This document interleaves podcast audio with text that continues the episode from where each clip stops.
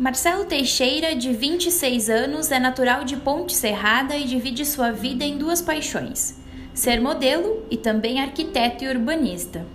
Atualmente ele reside na cidade natal, mas já trabalhou como modelo em diversos municípios de Santa Catarina. De acordo com o jovem, a carreira de modelo ocorreu de forma natural, e o que antes era para ser um hobby se tornou também sua segunda profissão.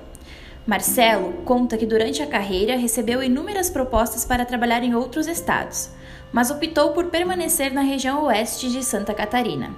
A rotina do jovem é adaptada às duas profissões e, conforme ele, a disciplina faz toda a diferença.